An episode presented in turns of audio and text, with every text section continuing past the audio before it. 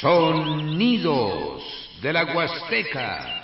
Maestro Joel Lara González, profesor investigador del Centro de Investigaciones y Estudios Superiores en Antropología Social, el CIESAS. Mujeres que cantan a Papá Dios. Número 72 de la serie Testimonio Musical de México que edita el Instituto Nacional de Antropología e Historia. Tu trabajo de campo, tus investigaciones en un libro, ya no es un disco, es un libro disco que refleja tu trabajo de campo en, principalmente en la comunidad de Santa Bárbara, municipio de Aquismón, San Luis Potosí, pero también en otras localidades Tenec de la Huasteca Potosina. Bienvenido, Joel. maestro Enrique, pues muchas gracias por, por otra vez tener el, el, gran privilegio de estar aquí contigo, ahora presentando otro material en otra Huasteca diferente. La otra vez fue de danza de cuanegros en la Huasteca de Alguense. En la Huasteca de Alguense. ¿Qué podemos platicar de este material? Pues la verdad es que es un material sobre todo centrado en las formas narrativas de la evangelización en la Huasteca, ¿no? Eh, yo hacía un trabajo de campo sobre una danza eh, en la comunidad de Santa Bárbara, pero justamente las diferentes expresiones culturales me fueron llevando a la organización de un coro de jóvenes, mujeres jóvenes, TENEC, lideradas por una maestra ya de, de edad un poco más avanzada, que, se, que la primera vez que las escuché fue en lo que ellos llaman la celebración de la palabra, que es la liturgia tradicional Tenec. Es una, es una celebración muy interesante porque está llevada por un ministro porque no hay curas católicos, ¿no? Los curas católicos hicieron su trabajo de, de, reevangelización de manera muy reciente y ya es eh, no es tan fácil verlos en todas las comunidades. Tú conoces perfectamente la orografía de la Huasteca Potosina, es muy difícil, particularmente el municipio de Aquismón es muy complejo, entonces creo que eso, eso hace que las prácticas resistan, persistan, pero también otras tantas quedan en el olvido, ¿no? Porque justamente pues no se conocen, los jóvenes crecen, quieren dejar de hacerlo, ya no participan y, y tuve yo la fortuna de ir a una de las de estas misas, esta celebración de la palabra y encontrarme con el coro de jovencitas.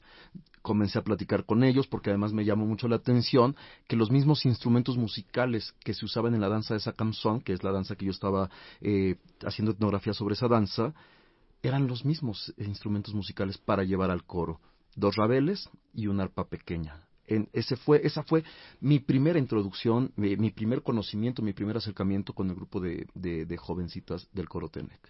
Canto femenino con instrumentación de la danza de Sacanzo. ¿sí? Una arpa pequeña y dos, y dos rabeles. Si nos vamos adentrando con, la, con el ejemplo musical, el primer ejemplo musical, ¿cuál es? Pues justamente el primer ejemplo musical, eh, Sabne Talab, que es eh, la ofrenda, el Oleg Kulbel, que es la alegría de ofrendarle a Dios. Y algo que, que es muy, muy, muy curioso en el caso, y, y que de esto eh, platicaremos un poquito más adelante, es que algunos de los sones de la danza les pusieron la letra trabajo de misioneros josefinos, ¿eh? De a partir de los años 70 a la fecha. Bueno, hasta hace unos 10 años más o menos. Eh, entonces ellos hicieron las adaptaciones de las letras de cantos en español que tradujeron al Tenec y no solo eso, sino que hicieron todo el trabajo, eh, pues me parece muy bien elaborado, de saberlo incorporar a las músicas que ya son de ellos, ¿no? De los Tenec. Entonces, este primer ejemplo es la ofrenda, eh, qué alegría y eh, es el primer canto que se hace en la celebración de la palabra.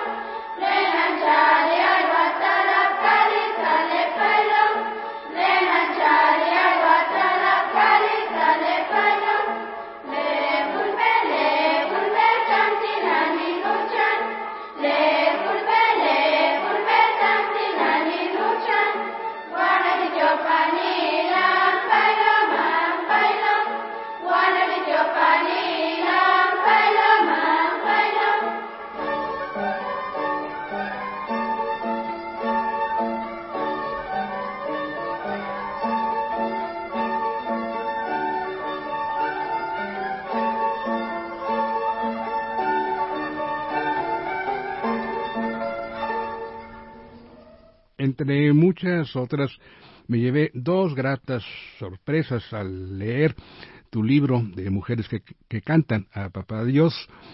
Una, la presencia de fotografías, documentos valiosísimos, importantísimos. Y la otra, que no debería ser sorpresa, que debería ser algo común y corriente en este tipo de materiales, es que detallas perfectamente las condiciones en las que grabaste. Es decir, la metodología que hay detrás. El abrirse y decir, esto lo grabé así, así en tales condiciones, con tal tipo de micrófono, incluso, ¿por qué no? Es una información técnica, pero valiosa para mucha gente. Yo te felicito por eso. ¿Cómo le hiciste? ¿En qué condiciones grabaste estos materiales? Muchas gracias. Eh, pues Tú sabes, maestro, que grabar en campo no es la cosa luego más sencilla, ¿no? que, que, existe. Ya cuando hay a veces mucha más confianza, pues nos permiten tener como otro tipo de accesos, pero, pero de inicio es complicado, ¿no? Eh, yo cuando conozco entonces al grupo y, me acerco y comenzamos a platicar, eh, el primer interesado en registrar, documentar eh, su trabajo fue el maestro arpero el maestro de, de, de, de la, la, orquestación, de la, los, del trío musical. Entonces, me dijo, es que deberíamos de grabar porque cuando yo me muera, ¿qué va a pasar con esto? El maestro José Andrés. Entonces le dije, maestro, adelante. O sea, si usted quiere, lo grabamos. Y mi primera propuesta fue, grabemos la música y grabemos el video hagamos un video.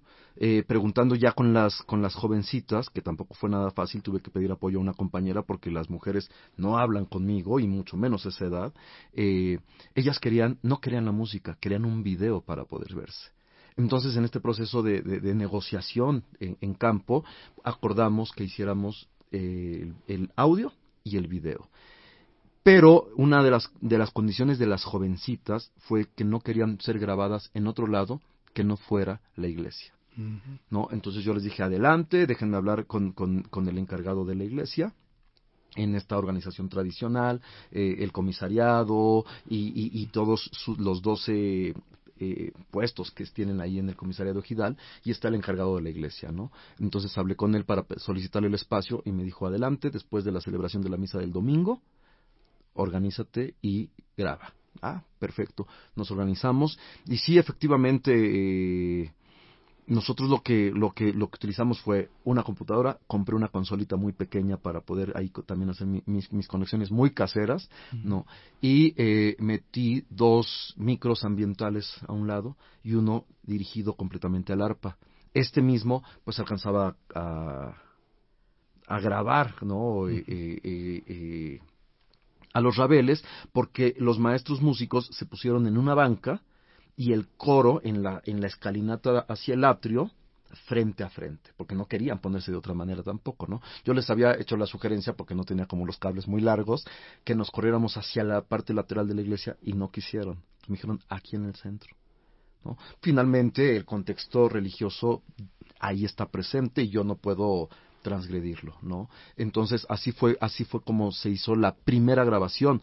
Eh, tengo que comentarle que después de haber hecho esta grabación eh, hice una primera propuesta al doctor Benjamín Murataya, su director de la fonoteca, pues para poder traer al, al, al, coro de, niñas, ¿no?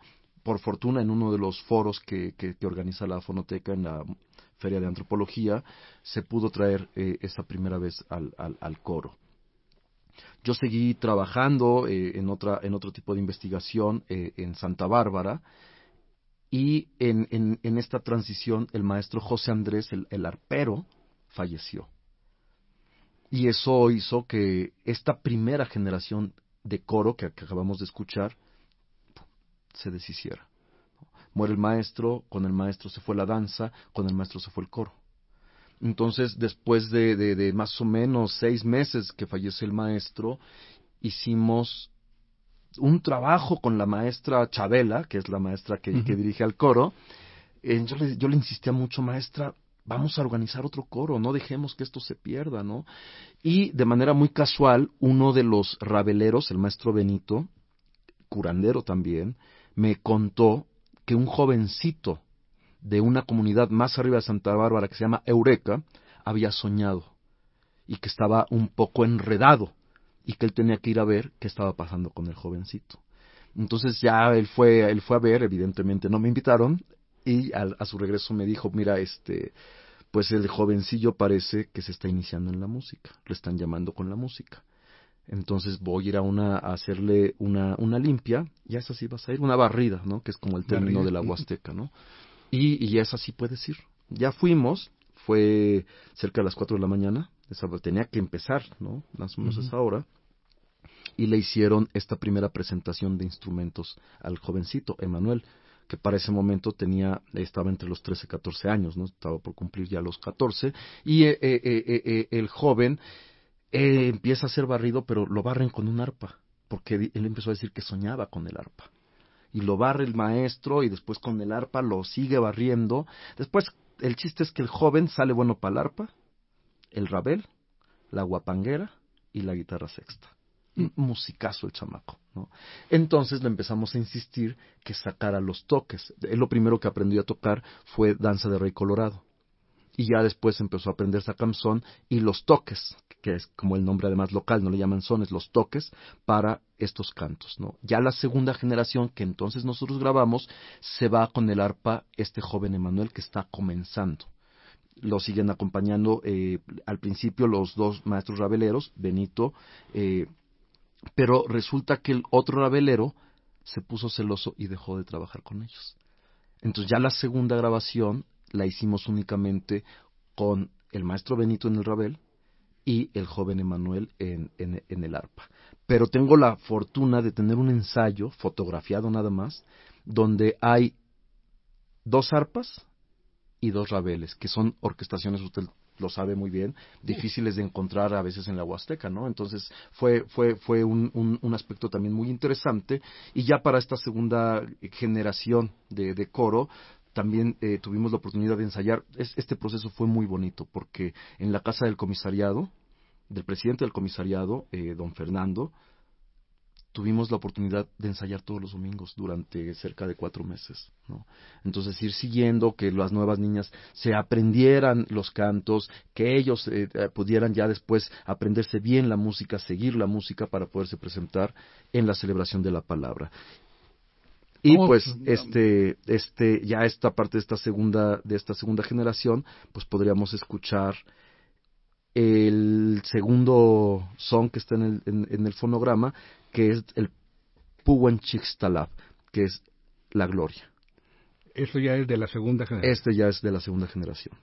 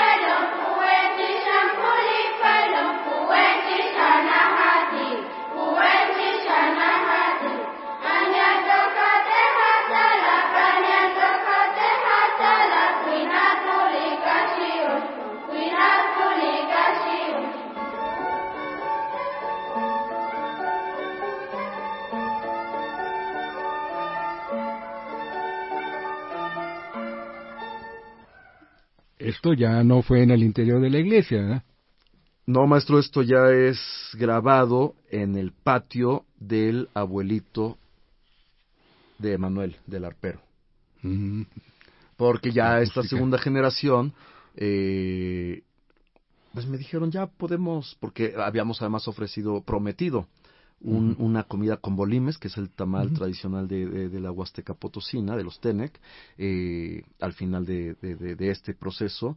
Y ya teníamos a las mamás, papás, hermanos, entonces ellos dijeron, pues ya de una vez hagamos el, la grabación mejor en la casa del abuelito, don Patricio. Esto arranca en los años 70, ¿no? 75, 78, por ahí leí, eh, con con los josefinos. Así es. Los padres josefinos en la región. En la región tuvieron una presencia muy importante eh, los josefinos, ¿no? Estos misioneros josefinos, que además su casa principal está aquí en San Ángel. Yo no los, yo no lo sabía. Precisamente es de estas sorpresas que nos dan el trabajo de campo, ¿no? Cuando yo escucho esta primera generación de coro, trato de, de, de, de rastrear cómo, cómo llegan, cómo, cómo los aprenden, quiénes están detrás de ese trabajo, pues una manera de reevangelizar, en pleno siglo XX, ¿no? Entonces, este es una historia de, larga data que nunca ha terminado, por supuesto, pero que tiene momentos de mayor algidez, ¿no? Y, justamente esta segunda mitad de la década 70-80, los misioneros josefinos tienen una presencia muy importante en, en, la Huasteca Potosina y particularmente en el municipio de Aquismón, ¿no? Eh, y hacen trabajo de campo, conocen. Eh, a mí la verdad es que eso me dio una gran lección etnográfica, ¿eh? ¿no? Empiezo a conocer cómo ellos incorporan seres eh, importantes del panteón Tenec a estas formas de evangelizar eh, mediante el catolicismo. ¿no?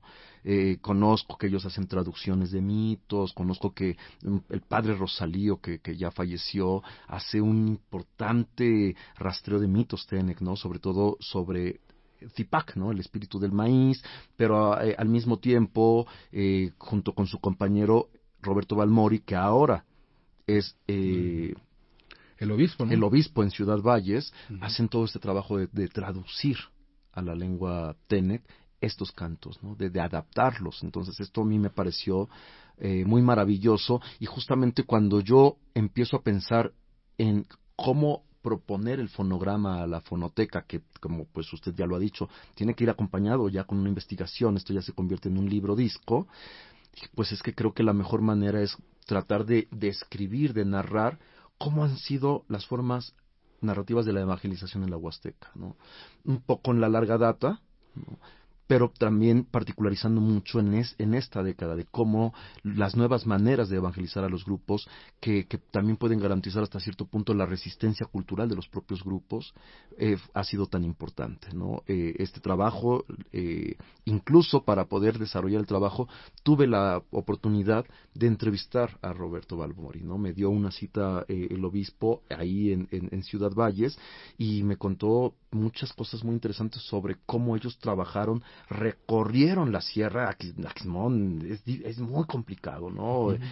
La recorrieron, eh, estuvieron trabajando también en Huehuetlán, estuvieron trabajando en, la Huasteca Potosina en general, ¿no? Y entonces es un trabajo que a mí me motivó mucho a precisamente pues tratar de describir en este material cómo, cómo, cómo, cómo es que los Tenec se acercan a este Dios de los cristianos todo eso que estás platicando mm, inevitablemente nos lleva a recordar eh, lo que uno ha leído del siglo XVI, de los, de los franciscanos, principalmente de los agustinos en algunos casos, que aprendieron la lengua aprendieron la lengua, se metieron a fondo a ella, un Bernardino de Sagún, etcétera, y que gracias a eso tenemos eh, un legado de conocimientos enorme.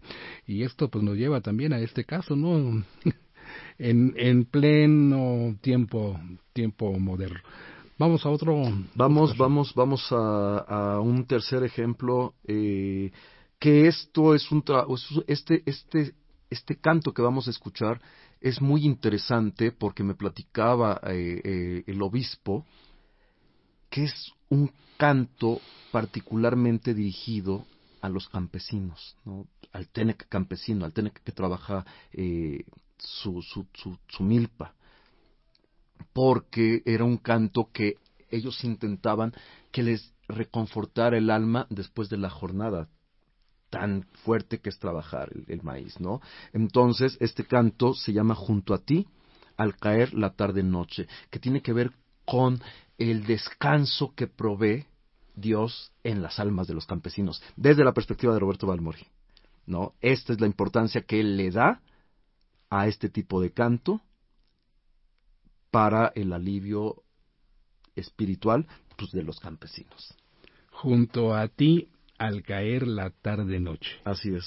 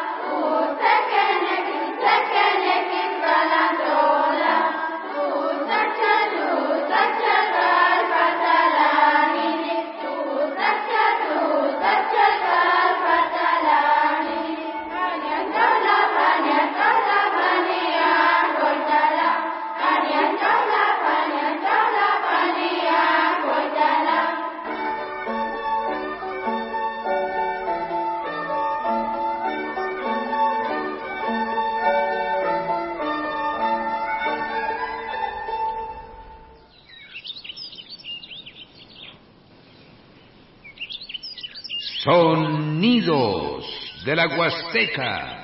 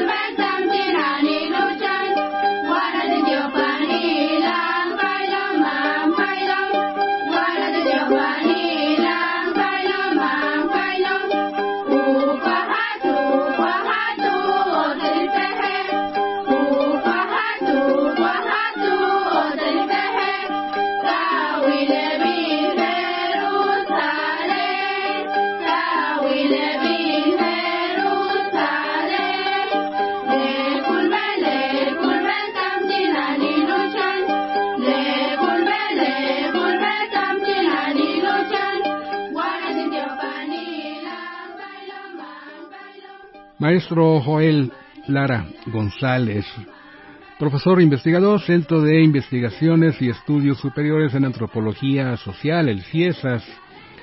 Estas grabaciones magníficas, súper emotivas, son eh, plegarias, son cantos, son historias, son memoria, como lo señalas ahí, todo, todo es un contexto maravilloso.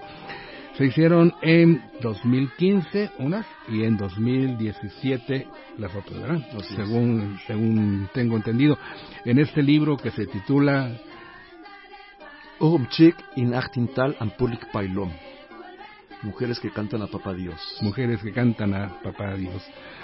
Oye, ¿Y qué pasa con este grupo o estos grupos? Que por cierto, siempre son niñas, que decías que los niños no querían participar, ¿no participan?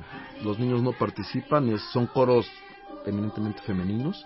Hay una grabación que también hicieron los josefinos en Tancuime y también son puras mujeres. Es una grabación muy de ellos, nunca nunca nunca vio la luz, no fue una grabación muy local.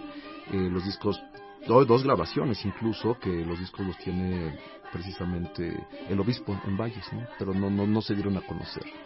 Eh, desgraciadamente, esta última generación que pudimos grabar, que tuve la oportunidad de, trabajar con ellas, con ellos, desapareció. Ya el coro no existe. Es, es, muy lamentable.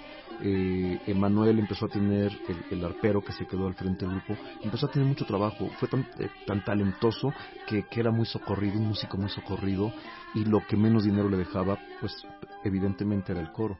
Entonces él decidió ya no continuar y algo que, que sucede mucho en, en esta zona TENEC es que si los arperos se van, el grupo desaparece.